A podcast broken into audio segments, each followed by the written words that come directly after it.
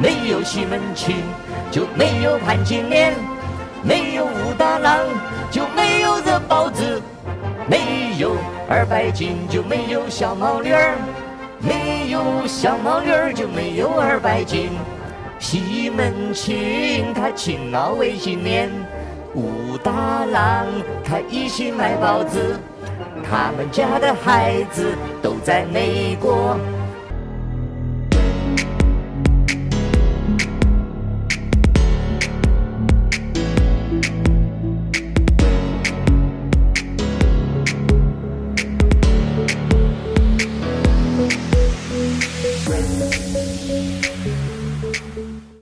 大家来到自由发声，我是来自中国大陆的零零七。没有点关注的朋友呢，请点一下关注，谢谢。最近这一个多月以来呢，在中国发生了很多起恶性的事件。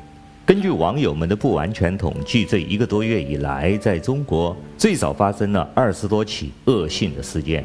绝大多数发生的这些恶性事件，都是那些普通的中国人用刀子去伤害更加弱小的普通人。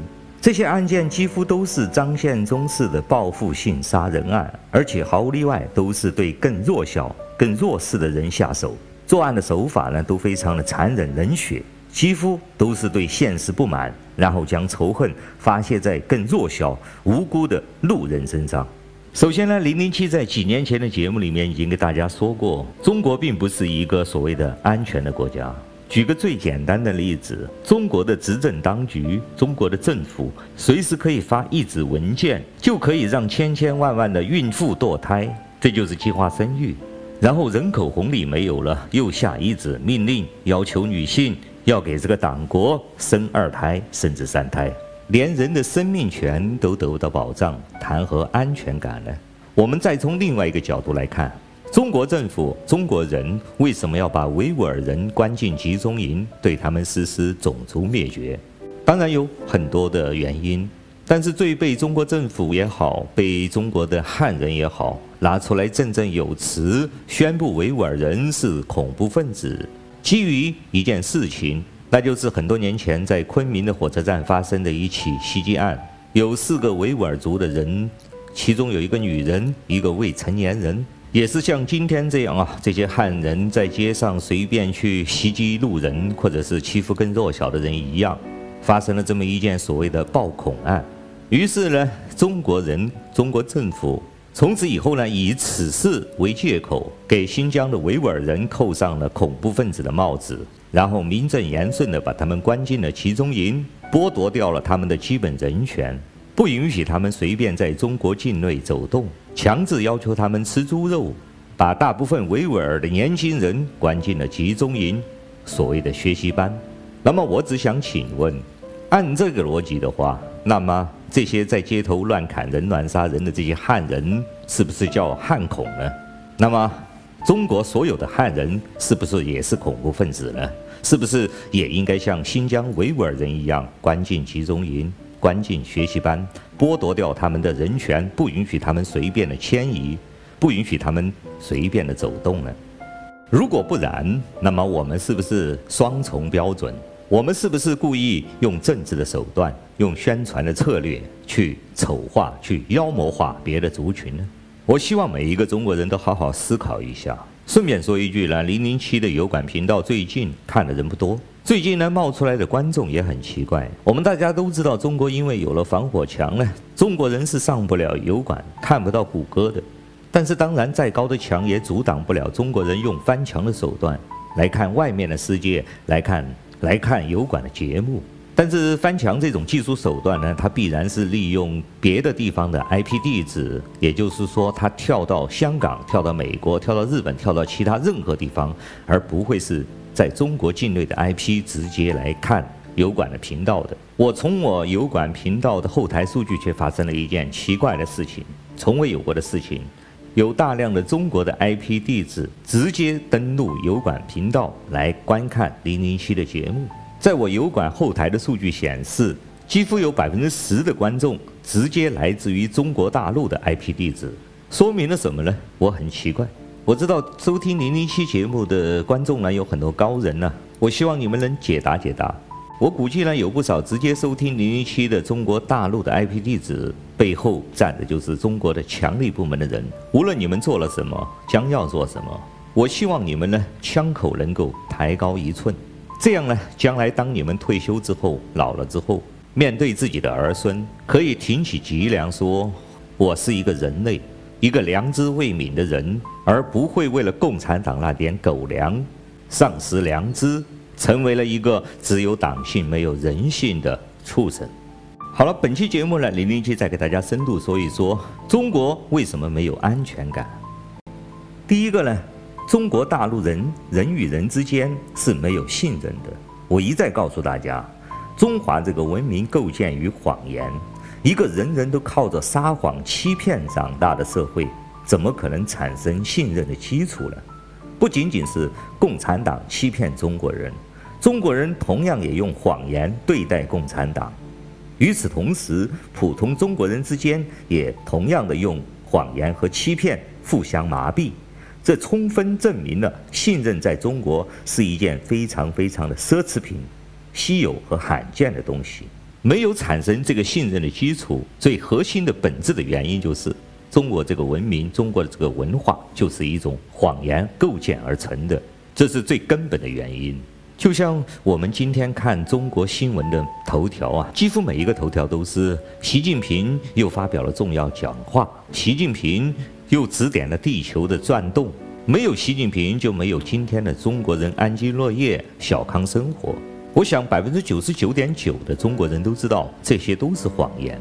但是百分之九十九点九的中国人也不敢做那个指着光屁股皇帝的小孩，他们还要装出一副相信的样子，甚至还要去背习近平的语录。不管是学生也好，党政机关也好，每个人还煞有见识的拿个小本本出来，天天学习习近平的重要讲话，学习习近平如何指挥地球的转动。请大家注意啊！如果你从一个非常客观的角度，如果你站在一个一百年之后的人类，甚至一千年之后的人类来看今天的中国人，是不是会感觉到非常的滑稽可笑？同时，你必然会认同我说的，中国这个文明，中国这个文化，包括今天，就是一个谎言构建而成的文化。大家都撒谎，大家都习以为常，那么人与人之间怎么可能产生真正的信任？自然没有信任的基础。第二个是仇恨，这是一个没有爱的教育的社会，因为没有多元化的价值体系，没有宗教信仰多元的文化，自然就不会产生宽容、慈悲、善良和爱。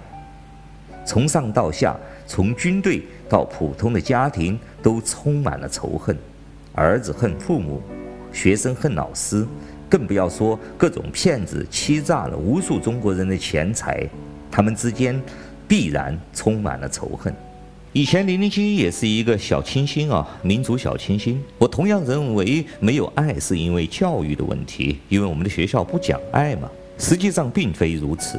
儒家也好，他当然有他的问题，当然罪魁祸首不是他。在中原这个国家，总是充斥着各种仇恨。总是对别的族裔、别的群体大量的抹黑、妖魔化，这当然不仅仅是教育的问题。为什么会这样呢？这个说起来比较的复杂，它和中央集权的这种王朝模式、权力的单一、一元化，还有社会的架构等等是息息相关的。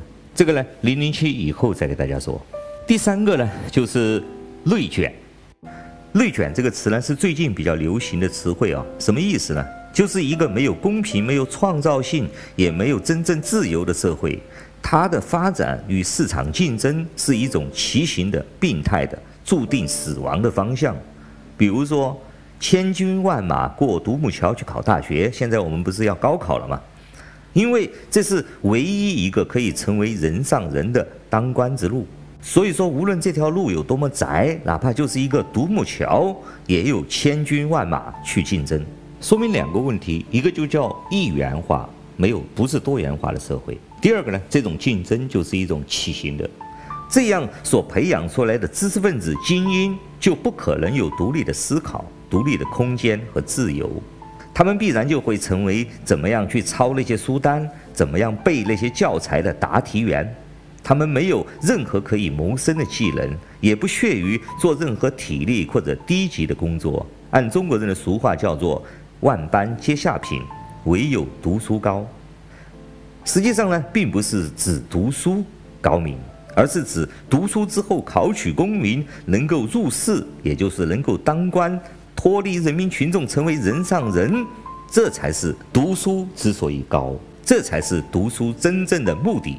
这种同质化的竞争，没有创造性的竞争，一辈子只会研究那几本考大学、考状元的书，这就是一种低级的竞争，低质量的竞争，不是自由的竞争，也不是自由市场的竞争，这个就叫内卷。中国这个社会这种帝国架构之下呢，基本上全部都是内卷化。官僚集团固然内卷得很厉害，其他的行业也无法避免。比如说，就开餐厅这一件事啊、哦。在广东有一个人发明了一个菜叫猪肚包鸡，一下子生意非常火爆。于是，在短短的几年之内，在广东大大小小的餐厅，大部分的改了改了名字了，都卖猪肚包鸡。再说一个所谓的炭鱼啊，就是用炭火把鱼烤一下，打火锅。有人发明了出来，于是全广东到处开的都是炭鱼火锅。大家的招牌、广告、制作方法。食材几乎都是雷同的，然后呢，就只能价格竞争。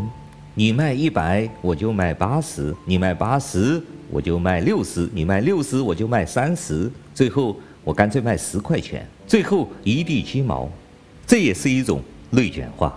这种内卷化有一个特点，不管是当官也好，发大财也好，大家都想成为人上人。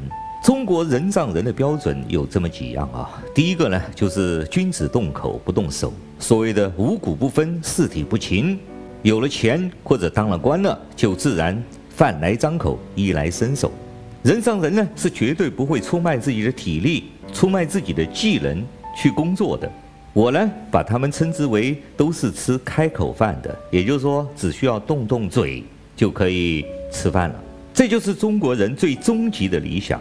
真正的中国梦，但是非常有趣的是，中国这种人生目标啊，做人上人这种人生目标和乞丐是一样的，都是饭来张口，衣来伸手，都是可以睡了吃，吃了睡，只需要张张嘴就能吃饭的人。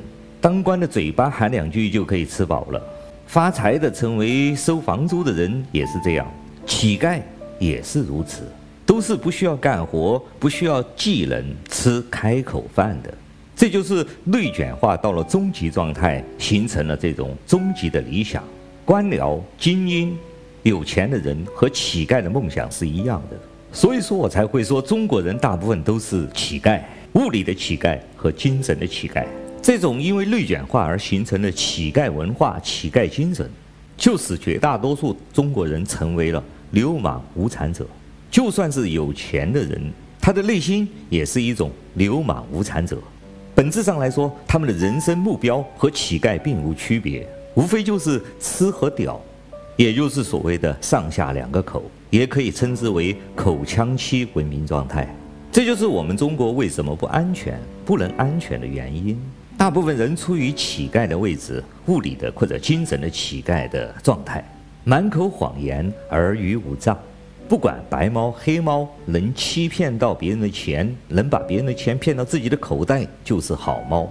在这个过程中，人与人之间自然不可能产生爱，只有仇恨。你抢了我的官位，你抢了我的学位，你偷了我餐厅里面炭鱼的配方，然后在我旁边开一家同样的餐厅，卖的价钱比我便宜，然后让我破产倒闭。